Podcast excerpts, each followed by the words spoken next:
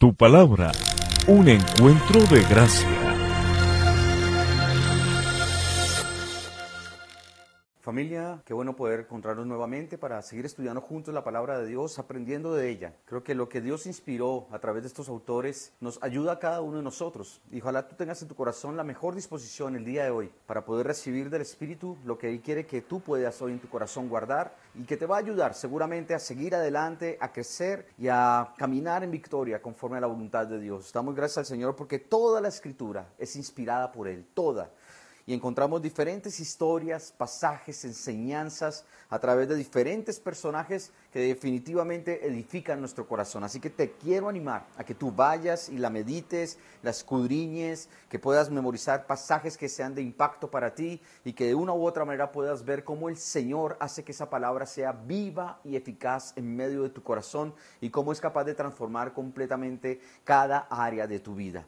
En la ocasión anterior tuvimos la oportunidad de empezar un tema de estudio eh, que se basa en el libro de Gálatas capítulo 5 a partir del versículo 16. Y este estudio tenía o está titulado como Nuestra verdadera batalla, porque es real, tú y yo estamos enfrentando diferentes batallas. Y, y la Biblia nos ayuda y nos permite adquirir herramientas para poder enfrentar estas batallas en la vida. Creo que tal vez este es uno de los momentos más difíciles que como sociedad eh, hemos tenido que enfrentar creo que es una de las etapas tal vez más complicadas para algunos de nosotros. Tal vez las generaciones mayores hayan vivido también otras cosas muy complicadas, pero definitivamente necesitamos la ayuda de Dios y la misericordia del Señor. Él sabe cómo nos, estamos sintiendo.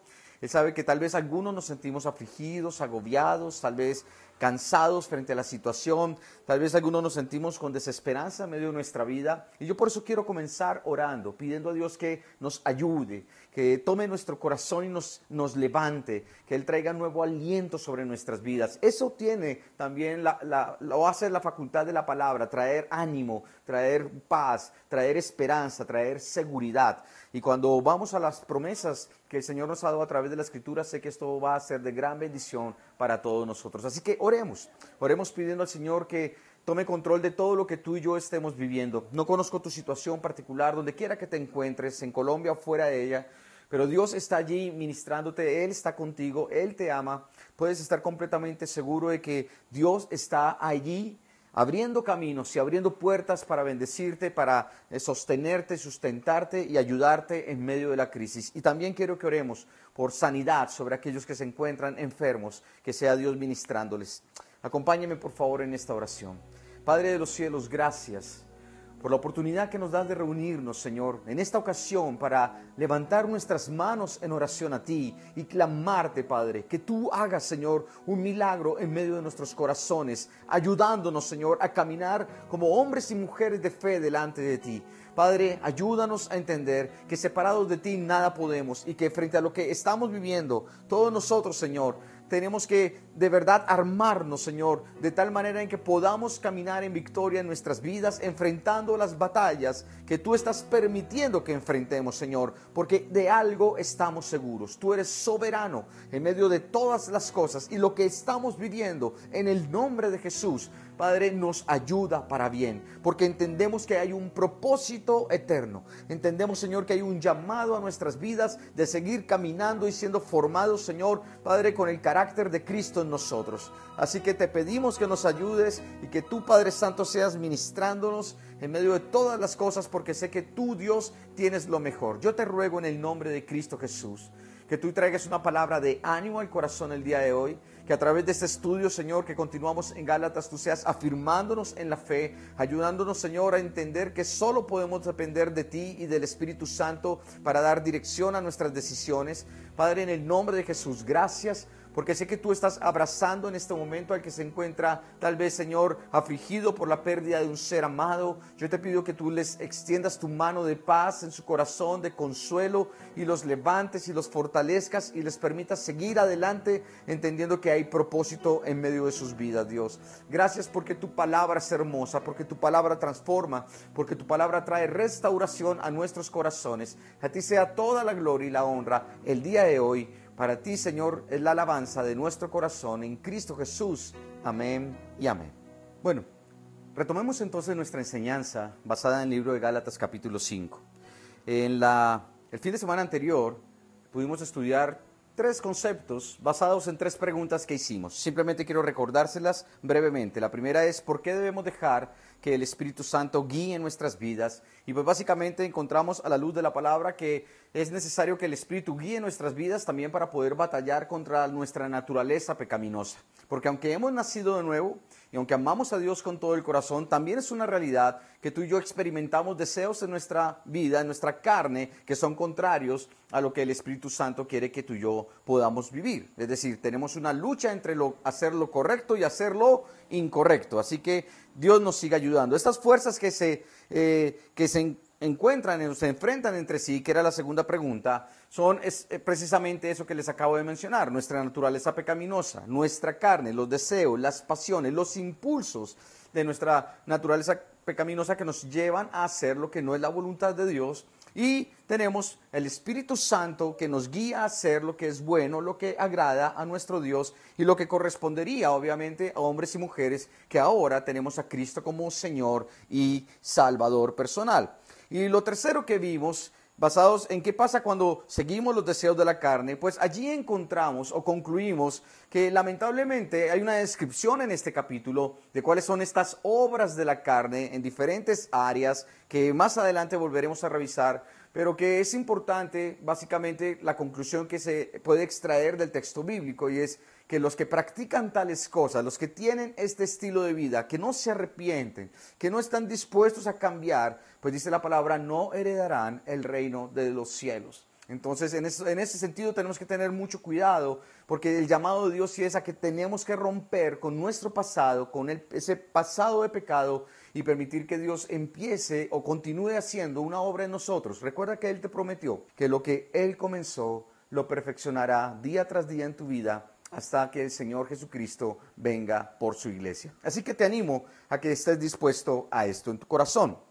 El día de hoy vamos a ver la cuarta pregunta y esta cuarta pregunta es ¿qué produce entonces el Espíritu Santo? ¿Qué produce el Espíritu Santo en nosotros? Ya hablamos lo que produce la naturaleza pecaminosa, ahora hablemos de lo que produce el Espíritu Santo. Y en el versículo 22 encontramos este texto que dice, en cambio, la clase de fruto que el Espíritu Santo produce en nuestra vida es. Y allí tú vas a encontrarte en este cuadro que les estoy presentando cuál es ese fruto del Espíritu. Recuerda, es un solo fruto, es decir, es un fruto que se caracteriza por todas estas virtudes en la vida de la persona. Estamos hablando de amor, alegría, paz, paciencia, gentileza, bondad, fidelidad, humildad y control propio. Usted ah, en ese cuadro, como lo está viendo, tiene también allí algo que dice en mi vida. Entonces, pues básicamente quiero pedirte que tomes unos segundos y que puedas evaluar realmente frente a este hecho de lo que es el fruto del Espíritu, cómo estás tú en tu corazón. Por favor, revísalo un instante y pregúntate, ¿cómo estoy en mi vida respecto al amor? Ahora, Obviamente podríamos pensarlo entonces tomando el, concepto contrario. Entonces, pues, eh, ¿qué es lo contrario del amor? Uno pensaría la amargura, el rencor, tal vez el odio, el conflicto, bueno, en fin. ¿Qué es lo contrario de la alegría? Pues la tristeza, posiblemente. ¿Qué es lo contrario de la paz que aquí se expresa? Pues tal vez la aflicción, tal vez la depresión, tal vez eh, el hecho de que no nos sentimos seguros. Ok. Y en cuanto a la paciencia, en este concepto de la paciencia, bueno, el hecho de tal vez ser una persona tal vez muy acelerada, que todo lo quiero ya, que no estoy dispuesto a esperar. Ah, bueno, en cuanto a la gentileza, es que realmente, si hablamos del concepto contrario, es tal vez no me comporto muy eh, gentil con las personas y eso que implica que a pesar de que la gente realmente puede hacerme daño, yo no les voy a hacer daño. Posiblemente es al contrario. Lamentablemente, cuando me, algo me hacen que no me gusta, yo también miro entonces cómo les pago con la misma moneda. La bondad. ¿Cómo estamos en cuanto a la bondad en nuestro corazón? Lo contrario de la bondad, pues básicamente podríamos pensarlo en cuanto a la manera en cómo me relaciono con otros y si soy una persona eh, no soy generoso, que no soy una persona eh, que es dadivosa, que no soy una persona que está pensando en las necesidades de los demás. La fidelidad Pensemos en este concepto de la fidelidad, qué tan leal soy, qué tan eh, íntegro con las personas a mi alrededor soy. Entonces es algo que tú deberías estar midiendo. En cuanto a la humildad, bueno, el orgullo, la soberbia, la altivez, ¿qué es realmente lo que tú podrías estar pensando? Y en cuanto al control propio es qué tanto eres capaz de dominar tu temperamento en medio de situaciones difíciles. Entonces cuando miramos esto, ¿cómo estás tú en tu vida? ¿Cómo está tu corazón el día de hoy? Porque obviamente por lo que tal vez estamos viviendo y este, esta aflicción que estamos enfrentando, estas situaciones difíciles, nos alteran de una u otra manera. Pero cuando tú y yo buscamos de Dios en nuestro corazón, y quiero decirte esto, es bien importante que tú puedas decir, Dios, ayúdame, porque yo sí quiero expresar este fruto del Espíritu Santo. Que tú puedas decir, voy a invertir en esto, porque por esta situación yo sí me doy cuenta que me estoy alterando con mucha facilidad, que me estoy deprimiendo con mucha facilidad, que me estoy angustiando con mucha facilidad. Y no es lo que Dios quiere. Dios quiere que tú puedas expresar este fruto del Espíritu en medio de tu corazón. Porque hay una cosa que es cierta, y es que el fruto del Espíritu se refleja en nuestro carácter. En últimas, este fruto que se menciona allí tiene que ver con lo que tú eres, tiene que ver con lo que Jesucristo está haciendo de ti, tiene que ver con tu ser. Y lo que Dios quiere es que tú seas una persona que pueda amar, que pueda ser paciente, que tenga paz en su corazón. bueno, todo lo que aquí se describe, porque esto refleja tu carácter. Y en medio de todo lo que vemos a través de la palabra, tú y yo vamos a encontrar muchos ejemplos en la Biblia de hombres y mujeres que fueron guiados por el Espíritu de Dios. Y gloria a Dios porque nos muestran que sí es posible, obviamente, caminar en victoria y obedeciendo al Señor como Él quiere. Pero también encontramos ejemplos de hombres y mujeres que tomaron el camino contrario. Y en algunos momentos de su vida, no quiere decir que siempre, algunos sí, pero otro buen número de personas o de personajes en la Biblia no, no siempre hicieron lo, incorrecto, pero sí tomaron decisiones equivocadas, que marcaron su vida y su corazón.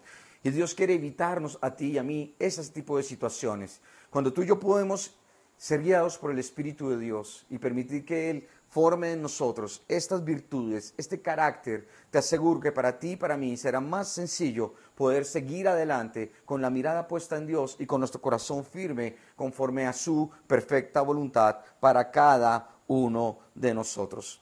Y este es el llamado realmente de Dios a través de la palabra. El apóstol Pablo, recuérdelo bien, está enviando este mensaje a hombres y mujeres que tienen una lucha en medio de su corazón. Algunos de ellos se sentían avergonzados porque tal vez sentían que no daban la talla en cuanto a su fe. Algunos de ellos se sentían juzgados, porque otros más espirituales, entre comillas, algunos que se creían mejores que los demás porque cumplían con muchos rituales y mandamientos de la ley de Dios, nos avergonzaban, avergonzaban a aquellos que tal vez no tenían tanto conocimiento, que tal vez no cumplían con todas las pautas y normas religiosas de la época, y en algunos momentos podían sentirse tal vez despreciados, desechados, tal vez de una u otra manera eh, desanimados en su corazón y no sé, tal vez en algún momento pues pensar que para qué seguir al Señor si es muy difícil, si el camino es muy complicado. Y es tal vez algo que tal vez podamos estar viviendo tú y yo en este instante también. Porque frente a lo que estamos pasando, nuestro corazón se desanima. Y Dios te dice, mira, yo estoy allí, a través de mi espíritu, yo te voy a ayudar y voy a levantarte y voy a mostrarte el camino por el cual tú debes seguir. En el versículo 23, la Biblia dice, no existen leyes contra esas cosas. No existen leyes. La Biblia dice aquí, sabes, tranquilo, yo estoy contigo. Y sabes, es más importante que se manifieste en ti el fruto del Espíritu, que estés pensando en que para agradar a Dios tienes que cumplir con una serie de mandamientos y requisitos y de obras que simplemente demuestran un esfuerzo humano por intentar tener una relación con Dios. No dudes que Dios te ama, no dudes que Dios está contigo, no dudes que Él sabe por lo que tú estás pasando, así como lo sabía cuando eh, Pablo escribió esta carta a la iglesia en Galacia, Él sabía lo que ellos enfrentaban e intentó enseñarles, corregirles, llamar la atención, de una u otra manera confrontar a aquellos que estaban enseñando cosas que no eran. Les llamó la atención para decirles, saben, por favor, no aparten, no, no traigan condenación ni juicio eh, guarden el corazón, no se destrocen unos a otros. Guarden el corazón de esta gente porque necesita realmente ser enseñada sobre el concepto de la gracia de Dios en sus vidas y de la dirección que el Espíritu Santo da al corazón de cada persona. La quinta pregunta que surge es entonces, ¿qué debemos hacer nosotros los creyentes?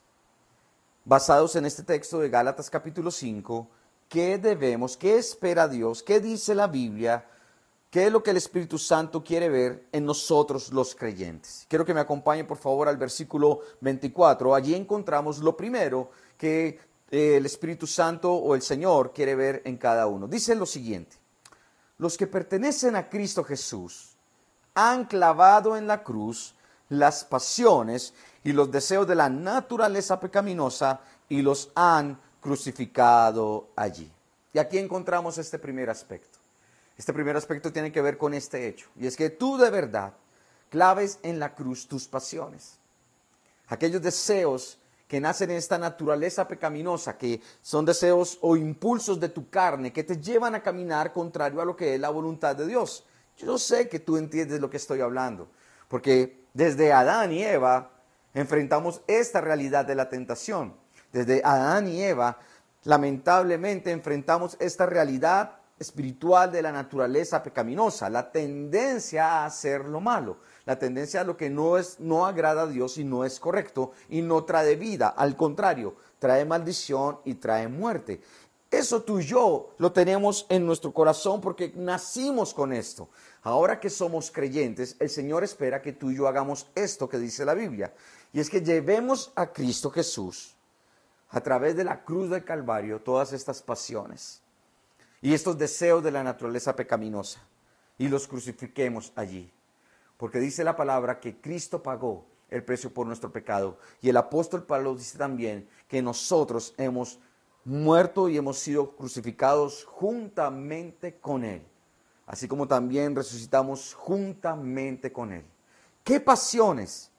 ¿Cuáles deseos? Bueno, aquí quiero que volvamos a observar el cuadro que revisamos la vez anterior, pero le agregué otra columna con los eh, que se encuentras en el libro de Primera de Corintios. Otros pecados más, otras situaciones, obviamente, otras obras de la carne que encontramos. Entonces, vuelve a echarle un repasito, por favor.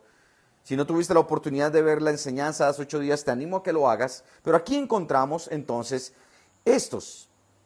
Por ejemplo, en Gálatas ya lo que acabamos de mencionar, pero quiero que nos concentremos, por ejemplo, eh, en algo que es de verdad de sumo cuidado. Bueno, todos estos pecados, todos estos pecados abren puertas en nuestra vida. Todos estos pecados son una invitación a Satanás para que tome control de nuestro ser, de nuestra alma, de, nuestro, de nuestra voluntad, de nuestras emociones, de nuestros pensamientos. Eh, es una invitación a que Satanás espiritualmente pueda influenciarnos y quiera tomar control de ciertas cosas en nosotros.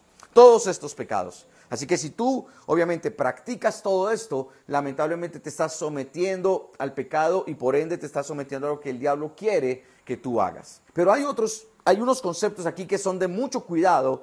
Por ejemplo, en Gálatas habla de la hechicería. O sea, esto es realmente exponerse espiritualmente a algo que tú y yo no alcanzamos a comprender. ¿Cómo esto puede afectar la vida de una persona? El libro de, de Apocalipsis habla de artes mágicas. Cuidado con esto, porque la hechicería, estas artes mágicas, el ocultismo, abre, abre tu vida a una dimensión espiritual que tú y yo no alcanzamos realmente a entender de la manera adecuada y nos exponemos a que el enemigo pueda obrar y controlar y traer maldición sobre nosotros que nos va a afectar. Ahora, Obviamente este pecado de la hechicería puedes relacionarlo con el que está anteriormente, que dice idolatría, porque de acuerdo al concepto bíblico, cuando caemos en la idolatría, lamentablemente nos exponemos a demonios en nuestras vidas también. Entonces debemos tener cuidado, porque todos esos pecados allí, algunos obviamente tienen que ver con el área moral, otros con el área de carácter, de temperamento, otros tienen que ver con el tema relacional, otros tienen que ver con, por ejemplo, hay uno que de verdad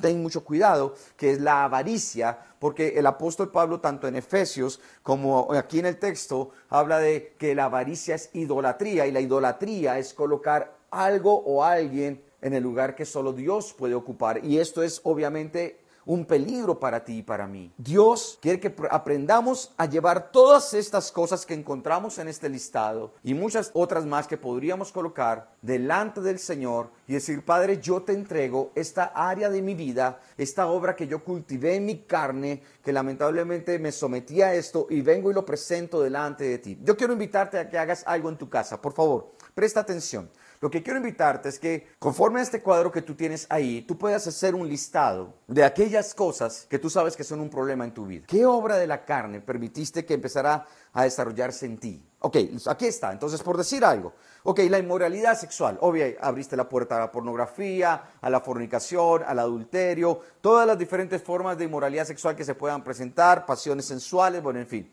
Tú vas a escribirlas en un papel. Escríbelas en un papel, ahí donde está. Y, y te invito a que tomes esta hojita, porque lo que queremos es al final hacer una oración donde podamos romper con toda esta, de una manera simbólica, romper con la autoridad que le dimos al enemigo por este pecado en nosotros y podamos romper cadenas y lazos que pueden estar afectándonos en nuestro corazón y que puedas tomar una decisión. ¿Cuál decisión? Lleva esto a los pies del Señor, clava esto en la cruz del Calvario, en el nombre de Cristo, y declara con tu boca que esto haya, ha sido crucificado allí, que ya no vas a permitir que esto siga afectándote más en tu vida. Cualquiera de estas áreas pueden estar afectándonos. Cualquiera de estas áreas pudieron haber marcado nuestro pasado. Cualquier cosa que esté allí, yo te digo, sabes, ya es hora. Y si tal vez tuviste o luchas con la depresión, tal vez eh, lamentablemente en el pasado caíste en la trampa o en el error del aborto, tal vez en algunas áreas de tu corazón tú dices, hay secretos que tengo que nadie sabe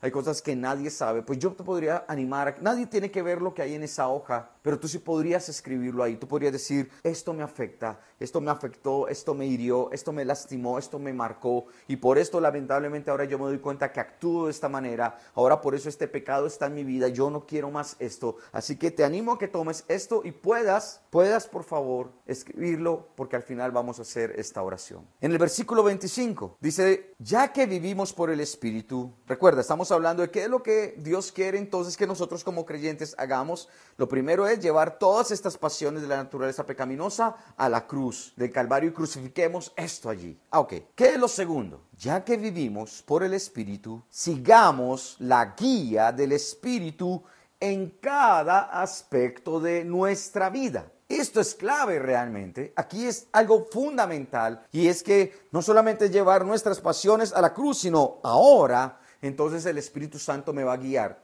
Y yo quiero que tú puedas recordar lo siguiente porque es muy importante. Dios se interesa en cada uno de los aspectos de nuestra vida. Dios sabe cómo te sientes el día de hoy. Y a través de la palabra tú te encuentras con diferentes personajes e historias, como se los mencioné hace un momento, que nos enseñan, que nos dan esperanza. Cuando hablamos de hombres que pasaron por pruebas difíciles, por luchas y batallas, algunos al punto de casi querer desear la muerte en medio de la depresión cuando hablamos de mujeres que tuvieron que vivir la pérdida de seres amados y no saber qué hacer, cómo Dios les levanta y les ayuda. Como la viuda, por ejemplo, con sus hijos, pierde su esposo y no solamente el dolor del duelo y la pérdida de su esposo, sino también ahora por las deudas tener que entregar a sus hijos como esclavos. Imagínate cómo se sentía esta mujer. Imagínate cómo se sentía el leproso al ser rechazado por todo el mundo y que cuando iba caminando una campana iba sonando para avisar que todos tenían que apartarse. Imagínate la mujer adúltera cuando está en ese momento tan difícil de ser juzgada y que iba a ser apedreada. Tan solo métate un momento en sus zapatos para que puedas experimentar, por lo menos pensar en qué pudo haber experimentado ella en ese instante. Y tantos ejemplos, tantas historias, las, las que están en la palabra y ahora también las que tal vez hemos vivido nosotros o historias que conocemos de otros que nos pueden ayudar a entender que de una u otra manera Dios sí está interesado. Porque en medio de esto siempre vemos la mano de Dios poderosa para restaurar, para levantar, para proveer. Dios te ama y no te va a desamparar. Dios está contigo, te quiere sanar. Dios quiere ayudarte a crecer. Dios quiere ayudarte a que puedas reconciliarte con aquellos que fueron tus enemigos en el pasado. Dios sabe qué es lo que en cada área de tu vida tú necesitas. Dios sabe que necesitas aprender a ser un buen administrador. Dios sabe que necesitas que el amor de Él fluya en tu corazón para amar a tu esposa, Tal vez algunos de nosotros estamos pensando en, el divorcio como una alternativa porque tenemos una crisis en nuestro corazón y nos está costando y pensamos que este es el camino, pero Dios te dice, sabes, yo conozco tu angustia, yo conozco tu conflicto, yo conozco por qué estás tan enojado o tan enojada. Yo sé por qué dices, ya no quiero más esto para mi vida. Y Dios está pendiente de lo que estás pasando porque Él realmente se interesa por cada área de tu vida. No, Dios no quiere que nos veamos siempre como los super espirituales, que no sabemos toda la Biblia y que nada nos afecta y que nada nos pasa. No es verdad, no es verdad. Inclusive hasta entendemos que son tiempos de llorar con el que llora, porque a eso nos llama el Señor a ser más a la necesidad del otro, actuar con misericordia y entender que hay gente que necesita un abrazo o una palabra de ánimo o simplemente que sienta nuestra presencia porque no quieren estar solos. Y en esa orden de ideas, Dios sabe cómo puede suplir, cómo puede ayudar, cómo puede consolar, cómo puede proveer. Dios está interesado en nuestras emociones, Dios está interesado en nuestros pensamientos, en nuestras decisiones, Dios está interesado en que nos vaya bien. Dios quiere que tú y yo podamos ah, de tal manera en donde podemos sentir que Él nos da plenitud de vida. Yo sí creo que Él dice vida abundante. Yo creo en una vida abundante. No solamente en una vida abundante desde el concepto de la eternidad. Hablo de una vida abundante en el concepto de familia, en el concepto de salud, en el concepto de finanzas, en el concepto de las relaciones con los demás, en el concepto de servicio, como lo enseñó Luchito en la pasada enseñanza también, donde hablábamos de cómo es tan importante, esto nos da propósito a nuestra vida. Así que es clave realmente a que, que podamos ver que Dios sí se interesa por cada aspecto de nuestra vida y por eso Él quiere que, que Dios, o Él quiere, perdón, que su Espíritu nos guíe en medio de nuestras decisiones. Dios está contigo. Dios sabe lo que tú estás enfrentando y Él está allí para guiarte y mostrarte por el camino por el cual tú y yo debemos andar. En las diferentes circunstancias de la vida, tú y yo vamos a tener que enfrentarnos a tres voces que van a estar hablando constantemente a tu corazón. Una de estas voces es la voz de tu carne, de esta naturaleza. Esta voz es muy influenciada en tus emociones. Y creo que si somos honestos, tú y yo, eh, vamos a darnos cuenta que las emociones nos llevan a tomar decisiones apresuradas, no usualmente las mejores a veces simplemente eh, por no escuchar o más bien o por dejarnos guiar por estas, esta voz de las emociones o de nuestra carne, de nuestros deseos, de nuestras pasiones, nos apresuramos a involucrarnos con personas que no debemos involucrarnos o en negocios que no deberíamos involucrarnos simplemente por el afán de. Y yo te digo, ten cuidado con las emociones en tu corazón. No permitas que las emociones controlen tu vida. No, no, no escuches esta voz porque pueden llevarte a cometer errores. Otra voz que puedes escuchar y que creo que en eso, ¿cómo podemos identificarla? Es la voz del diablo, la voz del enemigo, que, y, podemos identificarla cuando tú y yo percibimos que esta voz te, te, lleva a actuar independiente de Dios o a hacer lo que es contrario a la voluntad de Dios. Entonces, cuando tú empiezas a experimentar estos impulsos de actuar conforme a lo que es contrario a la voluntad de Dios, cuidado, no escuches esta voz, porque eh, eh, este esta tentación que viene a tu vida puede apartarte, puede lamentablemente lastimarte y romper tu comunión con tu Padre Celestial. La tercera voz es la voz de Dios. La voz que viene a través de la palabra, la voz que viene a través de la dirección del Espíritu Santo. Cuando tú vas eh, aprendiendo a conocer cómo el Señor te habla, te ministra, te haces más sensible a cómo el Espíritu Santo obra en medio de tu vida. Y, esa relación personal con el Señor te permite identificar cómo Dios trata directamente contigo. Escucha la voz de Dios. Ten cuidado en cuanto a esto. La guía del Espíritu Santo implica el deseo de escuchar la palabra, la disposición a obedecer su dirección y la sensibilidad para discernir entre sus propios sentimientos y los impulsos que le comunica el Espíritu. Tú vas a aprender a diferenciar en la medida en que te llenes del fruto del Espíritu Santo, en la medida en que camines más con Dios. Y es lo que Dios quiere para ti. Esto te va a ayudar a crecer, a madurar y realmente a dar el fruto que Dios espera en medio de tu vida. Vamos a ver la última pregunta, la pregunta número 6. Ya vimos qué espera Dios que hagamos los creyentes. Ahora miremos qué es lo que Dios no quisiera que hiciéramos los creyentes. ¿Qué no hacemos los creyentes? Versículo 26. Pues dice la Biblia, no nos hagamos vanidosos, un concepto clave, ni nos provoquemos unos a otros, ni tengamos envidia unos de otros. Entonces, no nos hacemos vanidosos, uno. Dos, no nos provocamos unos a otros. Y tres, no tenemos envidia unos de otros. Y es algo con lo cual tú y yo tenemos que tener cuidado en nuestro corazón. Porque cuando miramos el carácter de la envidia, o, más bien la naturaleza de la envidia, la naturaleza de la vanidad, eh, de la provocación y todo esto, sabes, ten cuidado porque tal vez posiblemente lo que estamos queriendo es sentirnos aceptados o aprobados por otros. Y lamentablemente, aunque es, es una necesidad natural del ser humano el sentir la aprobación de otras personas, cuidado cuando tú solamente vives para recibir la aprobación de otras personas. Porque nunca darás la talla. Tú y yo no podemos suplir las expectativas de la gente, ni, ni nadie va a hacerlo tampoco respecto a la expectativa que tú tienes de las personas. Y yo te digo de corazón, de verdad te digo de corazón, va a ser más sencillo amar a alguien cuando tu expectativa sobre la vida de las personas no es, no es, no está en lo alto. No tengas una expectativa más alta de las personas realmente, porque ese es un error que cometemos. Sabes, la gente es humana y la gente comete errores. La gente tiene virtudes maravillosas y hermosas, pero también tiene defectos y también va a tomar decisiones equivocadas. Pero cuando tú y yo podemos concentrarnos en lo bueno de las personas, cuando tú y yo podemos apreciar la bondad, la gentileza, la paciencia, el gozo, la paz, el amor, el dominio propio de la gente. Qué bueno es esto. Esto edifica nuestro corazón. Cuando no estamos pensando en cómo sacar provecho de una relación con una, con una persona, cuando no estamos pensando en que soy mejor que el otro, que cuando no estoy simplemente pensando en, ay, pues este porque tiene y yo porque no tengo. Cuando eso no es lo que motiva mi corazón, entonces gloria a Dios, porque en últimas me doy cuenta que yo a quien deseo agradar es al Señor, no a la gente. No permitas que la vanidad, ni la contienda, ni la envidia llenen tu corazón. El fruto del Espíritu es esto que acabamos de mencionar.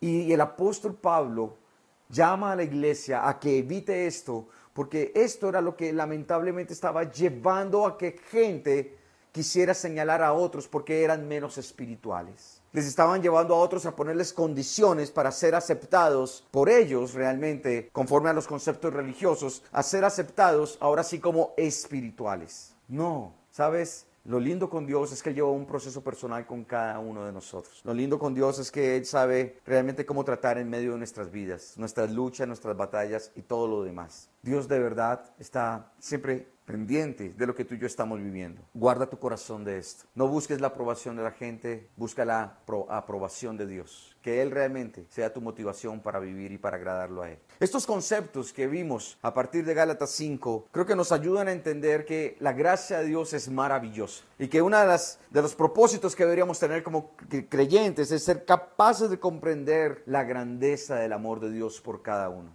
su poder, su misericordia. Yo estoy completamente seguro que en estos momentos tan difíciles Dios va delante de nosotros. Dios nos guarda, es nuestro protector, es nuestra fortaleza, es quien levanta nuestra cabeza. Él es el que trae nuevo aliento a nuestra alma y a nuestro espíritu. Dios está ahí. Y quiero animarte a que de verdad cultives este fruto del espíritu en ti. ¿Cómo ganamos esta batalla? Es sencillo. Es muy sencillo. No alimentes tu carne, alimenta el espíritu. No proveas para los deseos de la carne, provee para la voluntad de lo que Dios quiere ver en ti. Busca del Señor, ámalo con todo tu corazón. Lee la palabra, escudriñala. Empieza a tomar decisiones de cambio respecto a las relaciones con los demás. Toma eh, lo que la, la Biblia enseña y coloca en orden tu vida. Toma decisiones correctas que enderecen el camino. Pídele al Señor que te ayude en aquellas áreas que son muy complicadas para ti y tú verás cómo el Señor te va a encaminar y vas a empezar a experimentar la obra de Dios en medio de tu corazón. Ok, terminemos con esto. Toma esa hojita, toma unos segundos para escribir. Y lo que vamos a hacer es orar. Y cuando terminemos esta oración, lo que yo te quiero pedir es que tú rompas esa hoja en la mayor cantidad de pedacitos que puedas y la eches a la basura. Pero cuando estés allí, estemos orando y estés rompiendo esta hoja y ese es- eches eso a la basura, estás diciendo, Señor, ya no más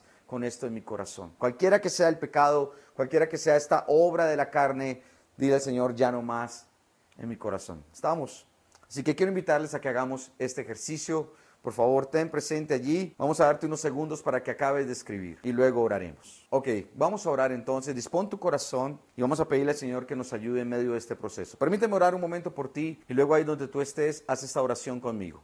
Padre de los cielos, gracias porque tu palabra, Señor, nos muestra el camino por el cual debemos andar. Y conforme a lo que tú enseñaste a través del apóstol Pablo, tu voluntad es que la iglesia pueda llevar a la cruz toda pasión de la naturaleza pecaminosa, todo deseo de la carne, Señor, todo impulso, Señor, que va contrario a lo que tu Espíritu Santo quiere. Señor, en el nombre de Jesús, hoy yo te pido que nos des el valor para aceptar y confrontar esta realidad del pecado en nuestras vidas, Señor. Que a través de este papel podamos hoy, Padre, confesar nuestro pecado. Que a través de este papel podamos, Señor, hoy, Padre, demostrar nuestro arrepentimiento y venir, Padre Santo, a la cruz y crucificar este pecado, Señor, y pedir en el nombre de, de tu Hijo Jesucristo que tu Espíritu traiga libertad a nuestro corazón. Padre, que así sea, Dios, y que tu gracia sea ministrando nuestras vidas en todo momento. Ahora yo te invito a que hagas esta oración ahí donde tú estás, la hagas después de mí. Di conmigo, Padre Celestial, en el nombre de Jesús, hoy presento este pecado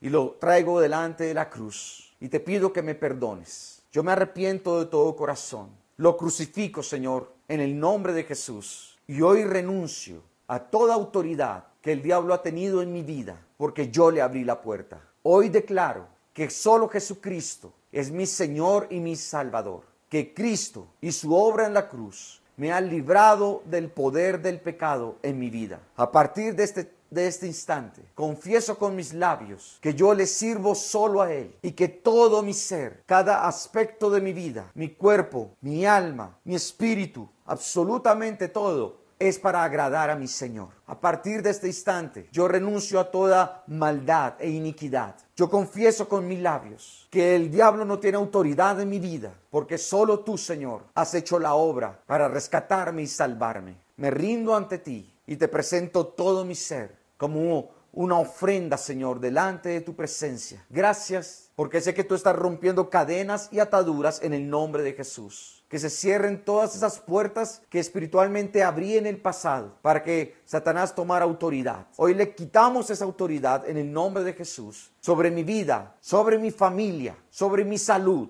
sobre mis finanzas, mi empleo, mi trabajo. En el nombre de Jesús. Hoy confieso que estoy dispuesto a hacer lo correcto estoy dispuesto a obedecer. Y por eso rompo este papel en este instante, declarando que esto no dominará más mi corazón, que estas obras de la carne son parte del pasado de ese viejo hombre que ya murió. Y que a partir de este momento y, de, y en adelante, mi vida la rendiré a Cristo Jesús. Ya no vivo yo, sino que Cristo vive en mí. Para tu gloria y para tu honra. Así lo confieso. Amén y amén. Iglesia, confía en el Señor, Él hará. Y sé que Él ministrará tu vida. Y no te sorprendas si el Señor empieza a traer pensamientos del pasado a, tu mente, recuerdos, escríbelos y haz esto mismo. Renuncia orando, rompiendo cadenas, ataduras, lazos y pídele a Dios que sea Él cubriendo tu vida con su amor y con su gracia en todo momento. Dios te ama y está contigo. No lo olvides nunca. Que sea para la gloria del Señor todo lo que tú vivas de ahora